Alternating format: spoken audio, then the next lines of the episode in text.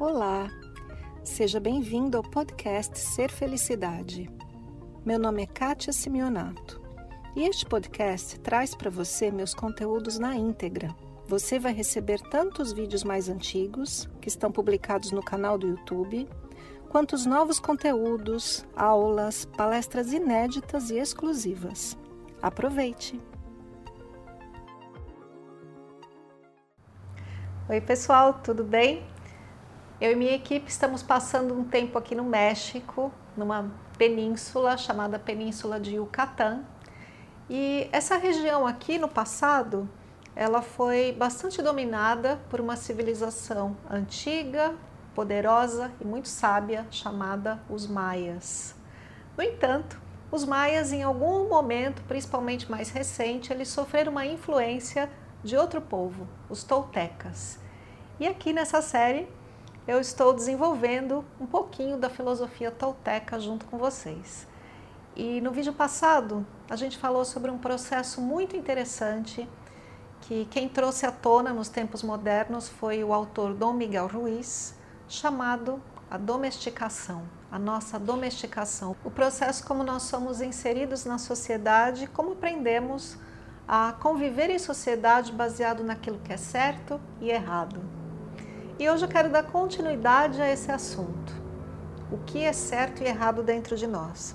Então, no vídeo passado, eu falei assim: que os nossos pais e educadores fazem o melhor possível. Nós fazemos o melhor possível com os nossos filhos, com as nossas crianças, tentando inserir esse ser completamente selvagem que veio do mundo espiritual na nossa sociedade. E a gente explica da melhor maneira que a gente pode. E a gente recompensa e a gente castiga até essa criança se inserir. E no vídeo passado eu falei para você pensar como foi este seu processo, ou o processo que você usou com as suas crianças. Mas hoje a gente vai aprofundar um pouquinho mais.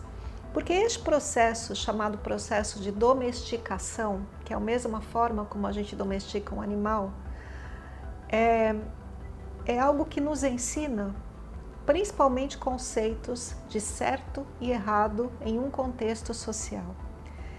Então a gente sabe, né, que o que era certo em sociedades antigas, mesmo aqui os maias, os astecas, os toltecas, hoje o nosso conceito de certo é outro. O que era certo na Idade Média não é tão certo assim hoje em dia. O que era certo nem muito tempo atrás, na época da escravidão no Brasil, hoje passa longe de ser certo. Então a gente começa a ver que os conceitos de certo e errado, mesmo dentro de uma sociedade, mudam conforme o tempo. E os conceitos de certo e errado dentro de nós também mudam.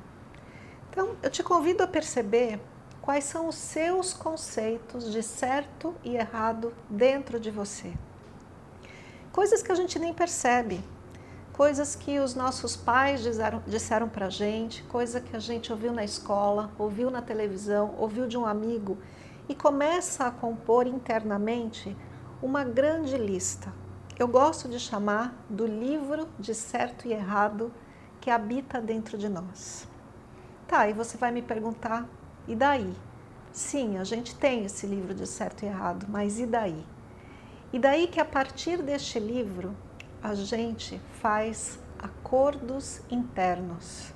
A gente se compromete internamente a agir conforme o certo que está naquele livro. Mais ou menos assim.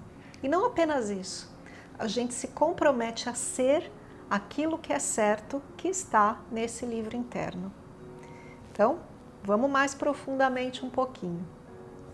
Pode ser que lá no seu livro interno de certo e errado esteja escrito que é errado mentir.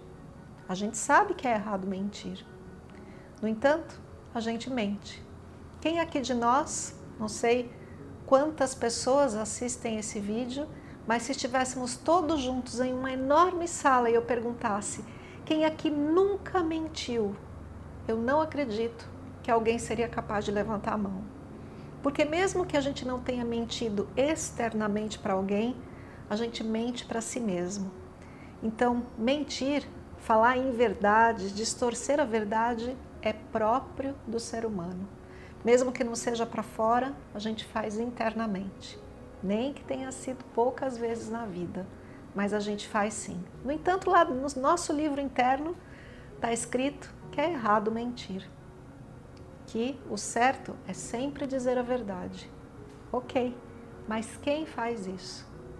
Então a gente acaba se comprometendo, a gente acaba fazendo um acordo com esse livro de certo e errado dentro de nós. E quem manda nesse livro de certo e errado dentro de nós é um conceito que a gente tem internamente, que é um juiz interno. É exatamente como um juiz. Na verdade, o nome para isso é, é arquétipo. A gente tem um arquétipo interno que é um juiz. E ele está lá, segurando o nosso livro de certo e errado e julgando todas as pessoas, principalmente a gente mesmo. E quando ele julga, porque você fez algo que está lá na parte errada do livro, ele te põe lá para baixo. Ele diz que você é culpado, ele diz que você cometeu um pecado, ele diz que você merece castigo, ele diz que você não merece a felicidade e assim por diante. Indo mais um pouquinho à frente, eu quero dizer que a gente se compromete com esse juiz interno. Aí né? Para a gente saber bem o que é isso, eu fui procurar no dicionário o que significa a palavra compromisso. Isso que a gente faz. Comprometer-se vem da palavra latina com, que significa junto, duas pessoas, e comprometer. Prometer significa fazer uma promessa. Então, são duas pessoas que fazem uma promessa um para o outro fazem um acordo um com o outro.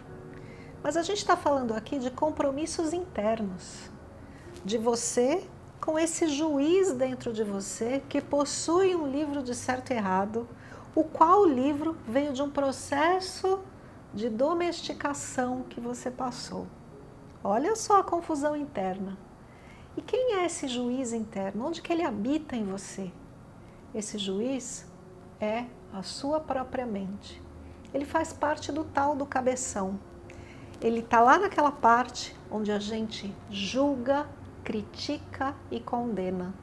Não apenas as outras pessoas, mas também a nós mesmos, principalmente a nós mesmos. E a pergunta aqui é: se são duas pessoas que se comprometem, com que, quem é que está se comprometendo com quem dentro de você? Aqui é a consciência, o observador interno, esse que precisa prestar atenção em tudo, esse que quer se conhecer. O observador interno se compromete com um juiz dentro da cabeça. E comprometer significa isso. Eu faço uma promessa. Eu prometo me comportar direitinho, do jeito que está escrito aí no livro, daquilo que é certo. A questão para você é que isso não é possível. Nenhum de nós, nem você, nem ninguém, consegue viver de acordo a esse livro tão feroz, eu vou dizer assim, que vive dentro da gente. Ninguém consegue. E, e é por essa razão que a gente se põe para baixo, que a gente não se ama, que a gente não se acolhe e que a gente tem tanta dificuldade em estar em paz e feliz e ser felicidade. E aqui, nesse vídeo de hoje, é para a gente tomar consciência disso.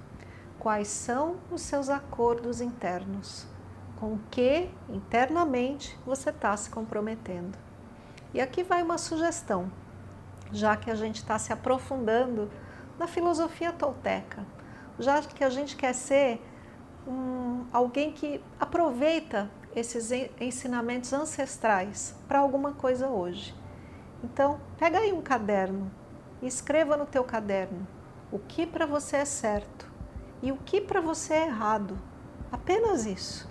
E aqui a gente não vai julgar, a gente vai só olhar o certo e o errado dentro de mim.